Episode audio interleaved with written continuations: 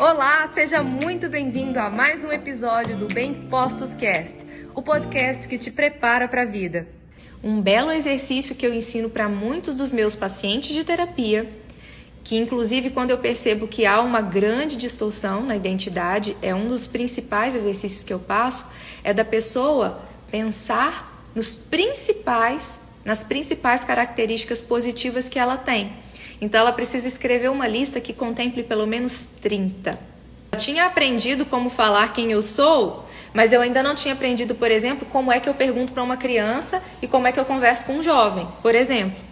Certo? E aí, se você não sabe quem você é, um belíssimo exercício é você começar a escrever todos os dias as características positivas que você encontra em você. Como assim características positivas, Lídia? Por exemplo, se você é uma pessoa que se considera sorridente, coloca lá, eu sou sorridente. Se você é uma pessoa que você se considera carinhosa, coloca eu sou carinhosa, eu sou carinhoso. Se você se considera uma pessoa de fé, coloque, coloque lá, eu sou uma mulher de muita fé. E assim por diante. Tudo isso vai reforçar quem você é. Eu tenho hoje 34 anos, vou construir a minha família em relação a filhos, né, de agora para os próximos anos. E eu vou precisar fazer muitos ajustes na minha vida. Por quê?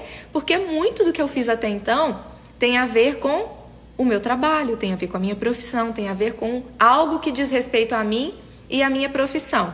Quando eu tiver os meus filhos, eu não vou poder ter mais o mesmo é, a mesma dedicação que eu tenho hoje à minha profissão, sabe por quê? Eu não vou deixar de cuidar dos meus filhos da forma como eles vão precisar, para continuar cuidando da minha profissão como se ela fosse tudo da minha vida. E desde que eu aprendi os conceitos de vida sistêmica, que é contemplar a minha vida nos seus diversos pilares que nós já aprendemos aqui, que são que é o pilar espiritual, o nosso pilar parentes, que é referente ao nosso núcleo familiar anterior ao casamento, então os nossos pais, irmãos, é, o, o nosso pilar conjugal, que é o casamento, o nosso pilar filhos, o nosso pilar social que diz respeito aos nossos hobbies e às nossas amizades. O nosso pilar saúde, que é saúde no seu mais amplo sentido, tá bom? Cuidado mesmo, exercício físico, alimentação, se o seu check-up tá tudo em dia, ok? Além disso, pilar servir. O pilar servir é você em relação a quem não pode fazer nada em troca por você. É aquela pessoa que você doa tempo, doa dinheiro, é aquela pessoa que você faz algo por ela, aquelas, tá? É, o nosso pilar intelectual, que diz respeito tanto ao nosso desenvolvimento pessoal quanto ao nosso desenvolvimento na carreira, o quanto você se empenha em aprender intelectualmente para aperfeiçoar sua profissão, o nosso pilar financeiro, o nosso pilar profissional e o nosso pilar emocional. Então, esses são todos os nossos pilares, certo?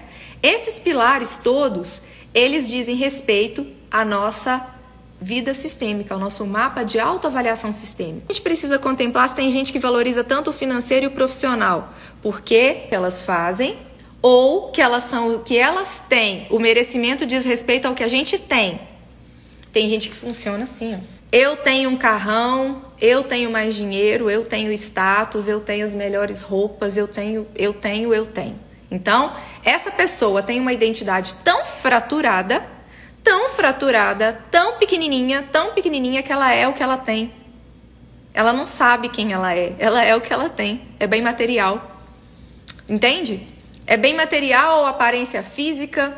Ela não é. Na verdade, ela é, tá? Ela é, você é, eu sou. Ela só não sabe quem ela é.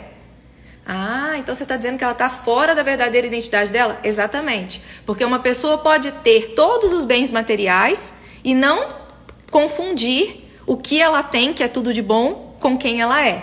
E esse foi mais um episódio do Bem Dispostos Cast. Aguarde o nosso próximo encontro e lembre-se sempre: cresce mais quem cresce junto.